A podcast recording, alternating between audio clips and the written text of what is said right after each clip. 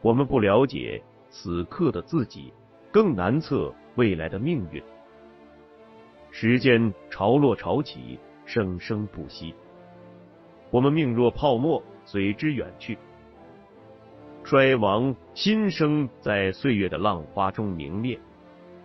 纵然是帝国兴替，也将如波涛般成为往事。作者摘译自拜伦《唐璜》。在理想、信仰与野心、欲望纠缠裹挟的时代，在权力与金钱对人性异化的漩涡里，一个人半生的追求、挣扎、迷惘，一对灵魂二十余载的爱恨聚散，一群七零后海归所经历的1997至2009年的中国当代史。请听长篇小说《丹尼往事》，作者葛望川。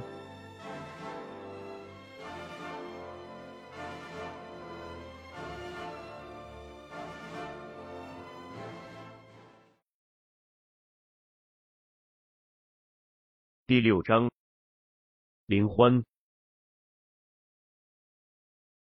一九九二年时的大学毕业分配，基本上。还是哪来哪去，像李德生、贺雷等都各自回了老家，被分配到当地的外贸公司或者有外贸出口权的单位。罗卫星毕业后被分配到了合川省轻工业进出口公司，简称省轻工，但却被分去了公司下属的一家抽砂加工厂当业务员。他每两三天得骑自行车。去省轻工的业务部门，把生产订单领回来，交给车间主任，再盯着车间里把加工打包好的桌布装上车，然后押车到铁路货运站去发货。这个工作不需要说写英文，不需要打传真，不需要做会计报表，不需要用电脑打运单、报关单或者外销合同。不需要办报关手续。总之，他大学四年学的东西都用不上，一个高中生就可以干这活。在他之前，就是一个中专毕业生在干，不过那人托关系调到公司财务科去了。罗卫星每月基本工资七十八块钱，加上采暖费等各种补贴，年终公司发的平均奖。他一年大概能挣三千多块。他离开住了四年的学校宿舍，带着自己行李，又搬回中学，和三爷爷一起去住平房了。除了一本大学本科毕业证，一份正式工作，似乎一切又都回到了他大学之前的日子。那些家里略有些背景和关系的毕业生，都直接进了。公司的进出口业务部门，在那里，即使一个大学刚毕业的普通项目经理所拿到的年终奖都有两三万，干得好的甚至十万八万。每隔一两年还可以出国一次，除了见见世面，每次出国节省下来的差旅补助、卖展会样品挣的差价加起来，据说也有一两万块。林欢也在省轻工，不过是在抽沙出口部，已经工作一年了。参加了两次广交会，去过一次欧洲。罗卫星去公司抽沙出口部领生产任务单时，偶尔会在办公室或者公司走廊里碰到林欢，点头打个招呼。罗卫星还穿着大学时代自产自销的假冒伪劣皮夹克。老板裤和花花公子皮鞋，而林欢身上已经换上了 Burberry 的风衣，围着 Fendi 的丝巾，脚上穿着百利高跟皮鞋了，腰上还别着公司配发的传呼机。罗卫星心中感慨：一年不见，他和林欢已是两个世界的人了。不光是衣着的改变，林欢身上那种大学时代。落落寡欢的神气消失不见了，散发着活泼有青春魅力的女人味，好像真像她自己说的那样自在了。一九九三年春节快到了，每年这时候，省轻工的总经理或副总经理都会去北京，给对外经贸部汇报工作。公司领导去见的是部里司级、处级干部，公司办公室主任老李要跟着，还要带上几个人给各种关系送礼打点，以便。在来年部里审批进出口配额和许可证时，给个方便。这种事要有人忙前忙后跑腿，还要抽空照顾公司领导在京的吃喝拉撒睡，事情繁杂，一路都是求人赔笑脸，弄不好自己还要赔上车马费，所以业务部门的那些少爷小姐们都不愿意去，而且。业务部门的经理和核心业务骨干们在部里都有各自的人脉关系，不愿跟公司的事搅在一起。老李抓了半天壮丁，才找到两个人。忽然想起几个月前被分到下面抽沙加工厂当业务员的那个新来的大学生，人看着还机灵、干净整齐，就打电话到抽沙厂。叫罗卫星到公司来。罗卫星懵懵懂懂的来到公司办公室，才知道是让他跟着领导去北京出差。他心想，虽然是去当几天碎催，但有个机会去趟北京也不错。他出了公司办公室，正好是吃午饭的时间，在走廊上。碰见林欢手里拿着个空饭盒，去楼下食堂吃饭。林欢问他来干嘛，罗卫星说了。林欢打趣他说道：“我说你咋这红光满面呢？县太爷要出巡，怎么也要几个举牌的敲锣的？原来是要受重用了。”罗卫星说：“少拿我寻开心。”我知道这是苦差事，没人愿意去，要不然也不会把我一个下面工厂的业务员叫来。林欢笑道：“你把领导的好心都当了驴肝肺，将来谁还敢提拔你呀？”罗卫星说：“我倒是盼着他们别这样惦记我。哎，有个事儿请教你。”你说我去北京有必要换身行头吗？林欢惊讶的眨着那双顾盼生辉的大眼睛，说道：“你不会就穿这身去吧？”罗卫星也眨巴眨巴眼，没说话。林欢这下信了，说道：“你还真就想穿这身去呀？”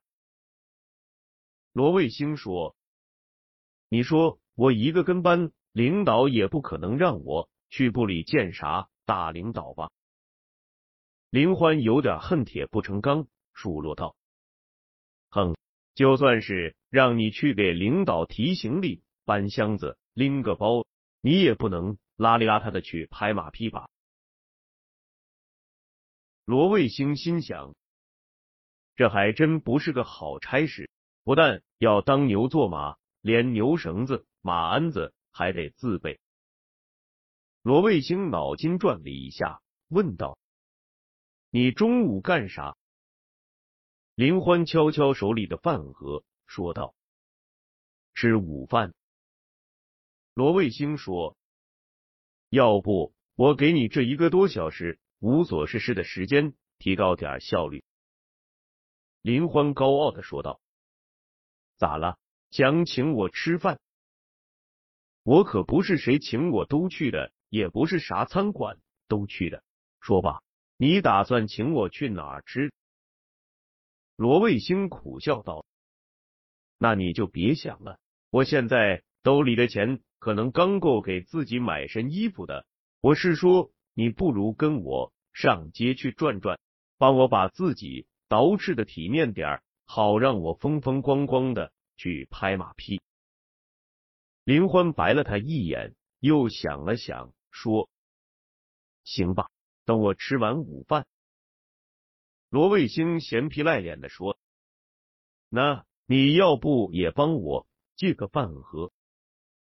林欢被他气乐了，转身回办公室去帮他找饭盒。罗卫星站在北京站的出站口外，身边堆着一堆行李，其中有一件不大的旅行箱是他自己的，里面装着。林欢帮他调的一身藏青色单排扣的衫衫西服和两件白衬衫，一条小金花点缀绛红色领带。他把这些衣服小心翼翼的折叠放在自己的行李箱里。那天，林欢和他去了他们公司附近的一家大众消费水平的百货商店。他原本看上了一件灰色条纹的。双排扣西装，自觉穿上似能很唬人，价格只要两百多块。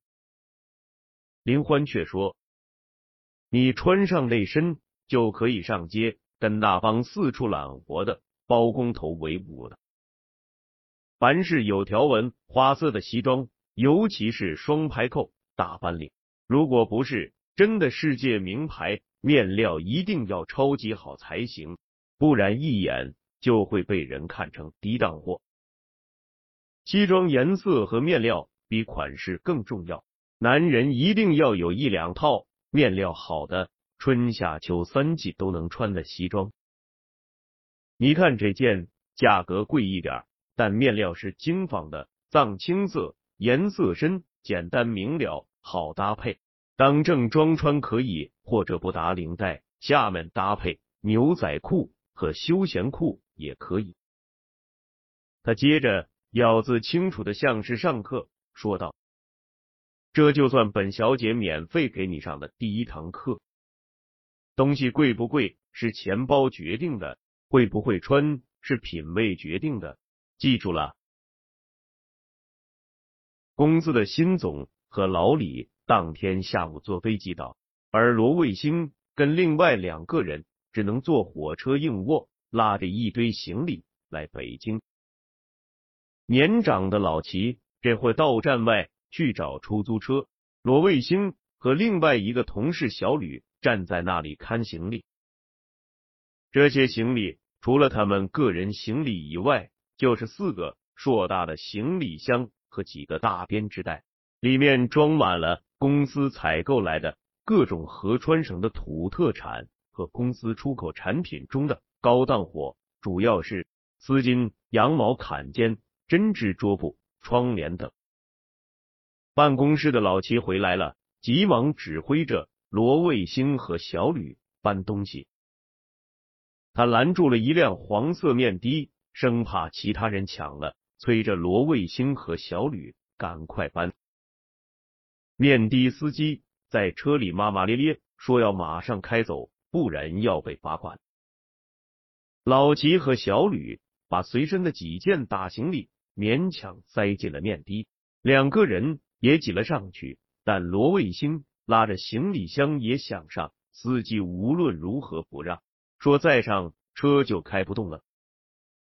老齐丢给罗卫星一个地址，说他们住的宾馆在东三环团结湖附近，让罗卫星自己坐公交车去。罗卫星拖着自己的行李箱往车站外面走。这是他第二次来北京，第一次是两年多前和三爷爷一起来的，也是坐火车坐到北京站。他走出车站，感觉和两年前相比，这里多了许多建筑工地，马路也被挖得千疮百孔。他心想，不知道。谭军到北京没有？罗卫星来北京前接到谭军的电话。谭军虽然有时出差到中州市，但最近一次也是一年以前。谭军告诉罗卫星，他年底前要到北京去。听说罗卫星也要去，谭军挺高兴，让罗卫星到了北京跟他联系。谭军已配了个传呼机，他们之前通过传呼机联系过。罗卫星刚好路过一个街边小卖铺，看见靠街面的柜台上摆着一个收费电话，他问了价，交了钱，呼叫完，站在一旁等谭军回电话。等了半个小时没收到回电，他就继续朝地铁站走。等罗卫星到了老齐给他的地址，是下午五点多，那是一个。单位小区筒子楼里开辟出来的旅馆，前台就设在一楼过道里。他问前台有没有两个合川省来的人下午住进来的。前台是个中年妇女，操着京腔京韵说：“有啊，你们一伙儿的，也不知是来出差还是搬家，扛了好些东西上楼。”他查了查登记簿，说了房间号，登记了罗卫星的身份证。罗卫星按房间号上楼敲门，老齐开的门。老齐埋怨道：“你去哪儿了？我们堵了半天车，你还这么晚到？本来还等着你来扛东西呢。你跟小吕住一个房间，在对面。”说完。关了门，罗卫星敲对面的门，小吕开了门。罗卫星进了房间，看见里面摆着两张木板床，中间放了个掉漆的床头柜，床头柜上摆着个塑料台灯。房间地面是水泥地，天花板上日光灯管一闪一闪的。他们带来的那些行李和编织袋。就摆在窗户下面，满满登登的堆到了窗台。他把自己的行李放在一张空床下面，问小吕：“咱们这会干啥？”小吕躺到床上，手里拿着本金庸的《倚天屠龙记》，一边看一边说：“等老齐通知吧，我去年来过一次，就是给人往家里送东西。”罗卫星问道。就这么等着，那也挺没意思的。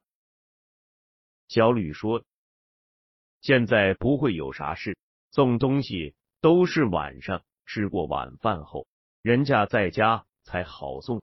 现在送谁去？”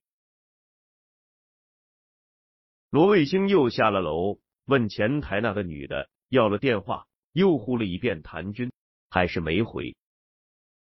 他正要上楼，老齐和小吕下来。问他要不要一起去吃饭，于是三个人走到小区边上，找了个便宜的馆子，每人要了一碗炸酱面。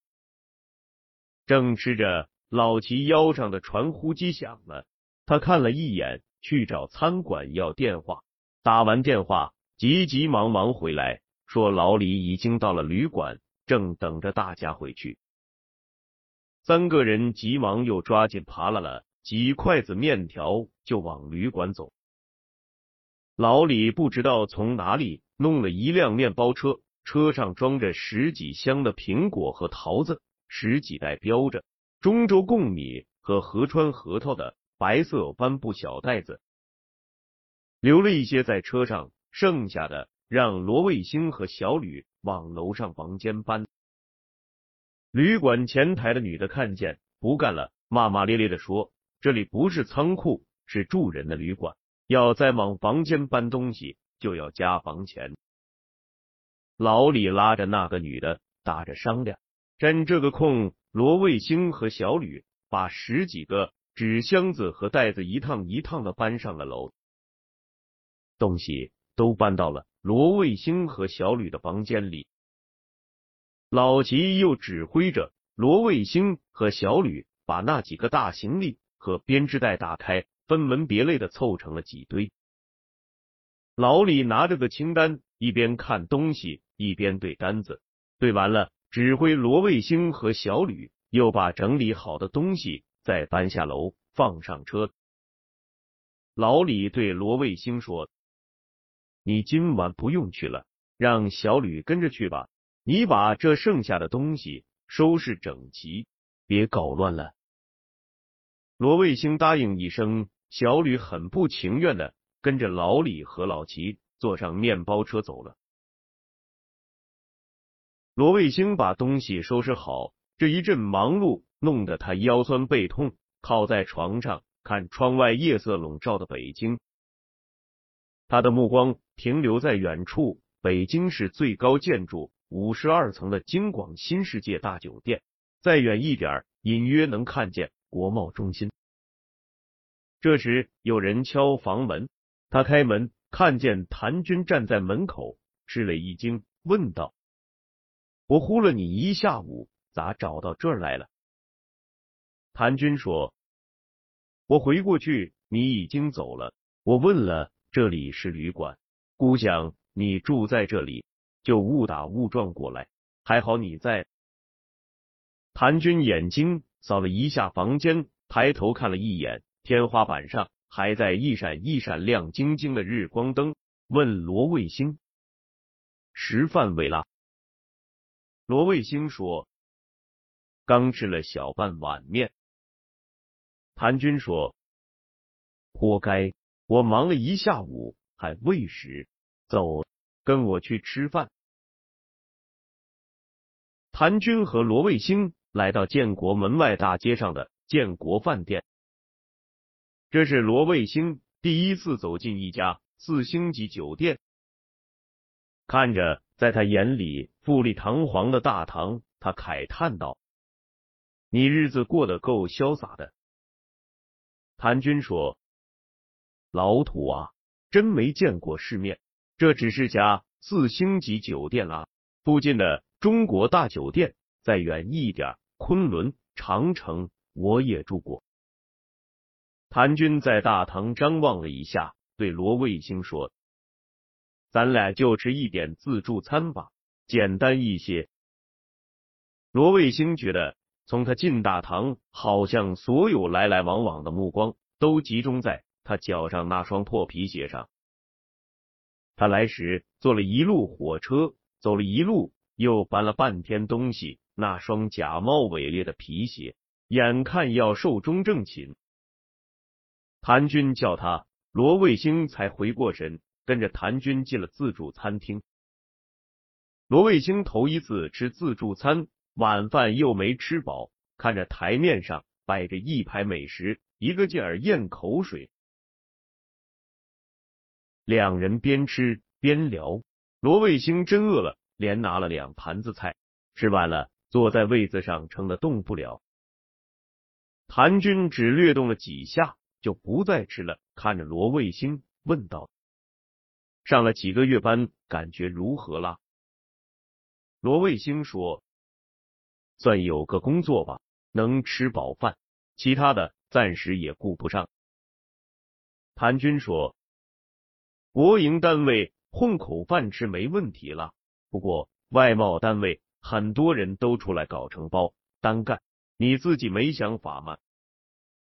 罗卫星说：“想是要想的，可我刚进去，连业务部门的门都摸不到，得等待时机。”他接着问谭军：“你那咋样？生意看来不错。”谭军说：“这两年出口单子还比较挣钱，我现在负责。”我家里公司的外贸业务有个美国的大客户，专门给沃尔玛、希尔斯采购的。这几年每年都给我们很多抽纱纺织品订单，像桌布、窗帘、睡衣，反正批量都很大，每个月都是几个集装箱发到欧洲和美西。咩也，你不信？罗卫星笑着问道。你家不是做冒牌服装吗？什么时候开始做起正行生意了？谭军说：“咸丰年间开始了，服装还继续在做，基本上还是以前拿给你卖的那些东西。现在最大的生意是出口。我们当然谋生产能力，可我们有门路接单子，无需自己生产啦，把单子转给几个。”国营纺织厂做，天津和陕西的纺织厂都接我们的订单。罗卫星说：“那不是挺好吗？”谭军说：“可现在出问题了。以前我们之所以能做，是因为我们有路子搞到出口配额。可现在原来部里的那个关系不好用了，下一步配额可能拿不到了。我来北京就是忙这件事。”罗卫星说：“出什么问题了？”谭军说：“那人。”要调到地方上工作了。我原先不信有瞎鬼卖淫之过，谁知人家下一步准备去当官，不愿再帮我们，这边一时半会接不上关系。如果配额搞不到，这个单子就不好做了。罗卫星说：“找个有配额的外贸公司做就是了。”谭军哼了一声说：“我还不知道这个。”原本配额是我的关系搞到的，订单又是我搞到的，所以我们可以组织生产。外贸公司不过是个通道。现在没了配额，要靠外贸公司。这帮人一旦撬了我们的买家，那我们就什么都没了。罗卫星坏笑道：“独食是不好吃，嘿嘿。”谭军不理他的调侃。问道：“你在北京待几天？”罗卫星说：“三四天吧，我就是过来帮忙搬东西、看东西的，没其他事情，连晚上去给人家送礼都不够格。”谭军说：“你们送的什么金贵礼品，还要这么多人跟着？”罗卫星说：“我们公司的一些产品。”稍微高端一些的，比如台布、窗帘，还有一些土特产，苹果、桃子。谭军哈哈笑起来，说道：“一样米养千样人了，你们公司真好笑。什么年间了，到北京还送这些东西？”罗卫星说：“怎么了？这些东西不老少，挺贵的。”谭军哼了一声，说：“现在不是十年、二十年前了，国营单位间交流一下感情，送些土特产，拉拉关系。现在人都讲实惠的啦。”罗卫星问：“那你们来北京搞关系，送什么？”谭军说：“要讲究档次的啦，北京人讲究有里儿有面，里子。”就是实惠，面子就是档次。你送人家一箱破苹果算什么？谭军顿了一下，又说：“跟我上楼，让你见见世面。”他起身叫服务员结了账，两人上楼，来到谭军的房间。这是个一进门有会客区域的豪华间，地上。是干净整洁的羊毛地毯，床上是漂亮舒适的席梦思和床罩被单，天花板和墙壁上是高雅的顶灯壁灯，写字台、沙发、衣柜应有尽有。和这里一比，罗卫星住的那个旅馆房间一下子成了狗窝。罗卫星看着房间，又感叹道：“自己当老板是不一样啊。”谭军指着放在窗户边地毯上的整整齐齐码放的东西，给罗卫星介绍：都是进口名牌皮鞋、名牌皮带、名牌衬衫和领带，还有装在礼盒里的洋酒。他说：“这些东西都是从香港那边托人带进来的了。